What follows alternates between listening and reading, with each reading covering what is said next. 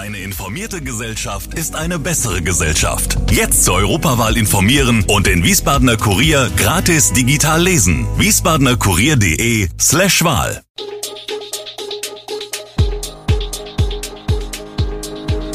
Gude, unser morgendliches News Update. Das Wichtigste aus Wiesbaden für Sie im Überblick. Guten Morgen aus Wiesbaden an diesem 15. März. Nach Schließung, Galeria-Mitarbeiter in Schmerz und Angst. Immer häufiger in Wiesbaden eingesetzt, wie gefährlich ist Pfefferspray? Schließung abgewendet, Pizzeria Matera bleibt in Nauroth. Verdächtigte Mädchen gestehen Tat im Fall Luise. Das und mehr hören Sie heute im Podcast. Von den zwei Wiesbadener Galeria-Filialen wird nur eine bestehen bleiben. Galeria in der Kirchgasse wird zum 30. Juni schließen. Für rund 80 der dort angestellten Mitarbeiter bedeutet das, dass sie ihren Job verlieren. Insgesamt wird der Konzern 52 von 129 Filialen in Deutschland schließen. Das Konzernkaufhaus am Mauritiusplatz, früher Karstadt, ist davon nicht betroffen. Es wird nicht geschlossen, sondern mit einem neuen Konzept weiter betrieben. Dies sieht die Konzentration auf die Bereiche Bekleidung, Beauty und Home vor. Ergänzt werden soll das Angebot durch Gastronomie. Am Standort Kirchgasse bedeutet das aus zum Teil ein Ende nach bis zu 30 Jahren als Angestellte. Die Endgültigkeit der Entscheidung sorgt bei einigen Mitarbeitern für Schmerz und Angst. Fraglich ist noch, was mit dem Gebäude in der Kirchgasse geschieht. Andreas Guntrum, Geschäftsführer der Stadtentwicklungsgesellschaft, findet, dass die Stadt sich dort engagieren solle. Von Seiten der Industrie- und Handelskammer heißt es, durch die Schließung entstehe eine erhebliche Lücke in der Kirchgasse, die sich durch einen Rückgang der Passantenfrequenz höchstwahrscheinlich auch auf die umliegenden Geschäfte negativ auswirken werde. Langfristig liege in der Veränderung aber natürlich auch die Chance, dass neue Passanten und Kunden angezogen würden. Die Stadt sei in der Pflicht, bei der Suche nach Investoren zu unterstützen und sich in die Gespräche mit den Eigentümern einzubringen. Immer wieder berichtet die Wiesbadener Polizei von Vorfällen, in denen Pfefferspray eingesetzt wurde. Offenbar grundlos wurde vergangene Woche ein 26-Jähriger im Westend mit dem Spray attackiert. Nicht immer kommt Pfefferspray also in Notwehrsituationen zum Einsatz. Der Einsatz ist grundsätzlich verboten, denn das Versprühen ist nicht ungefährlich. Zwar kommt es selten zu dauerhaften Schäden, wie Dr. Nico Sartorius von den Horst-Schmidt-Kliniken in Wiesbaden erklärt, allerdings ruft das Spray etwa 30 bis 45 Minuten lang eine schmerzhafte Entzündungsreaktion an Schleimhäuten und Atemwegen hervor. Bei Asthmatikern kann es sogar zu schweren Anfällen kommen. Wer zur Selbstverteidigung ein Spray mit sich führen möchte, sollte darauf achten, dass es sich um ein Produkt mit amtlicher Zulassung handelt. Liegt die Zulassung nicht vor, ist das Mitführen des Sprays auch nicht legal. Die Freude im Wiesbadener Vorort Nauroth ist groß, denn die Pizzeria Matera öffnet wieder. Lange war nicht sicher, ob die Pizzeria ihren Betrieb fortsetzen kann. Der Pachtvertrag der Betreiber des Restaurants war bereits von den damaligen Hausbesitzern gekündigt worden.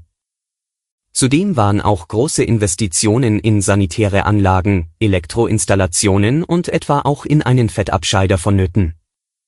Dann hatte die kommunale Stadtentwicklungsgesellschaft das Gebäude an der Vondetta Straße erworben und umgebaut, um Wohnungen für Geflüchtete einzurichten. Der Nauroder Ortsbeirat hatte sich aber mit der dringenden Bitte an den Magistrat gewandt, sich dafür einzusetzen, dass die Gaststätte im Erdgeschoss des Gebäudes erhalten bleibt.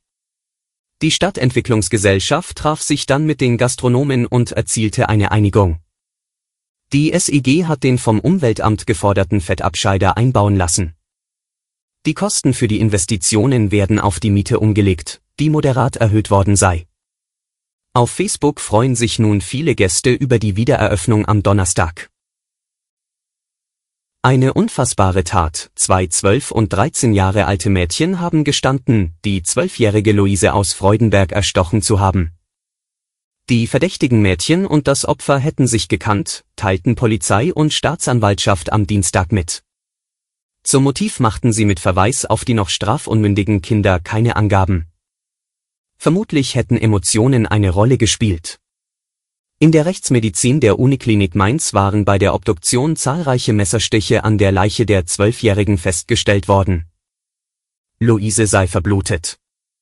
Die Tatwaffe sei noch nicht gefunden.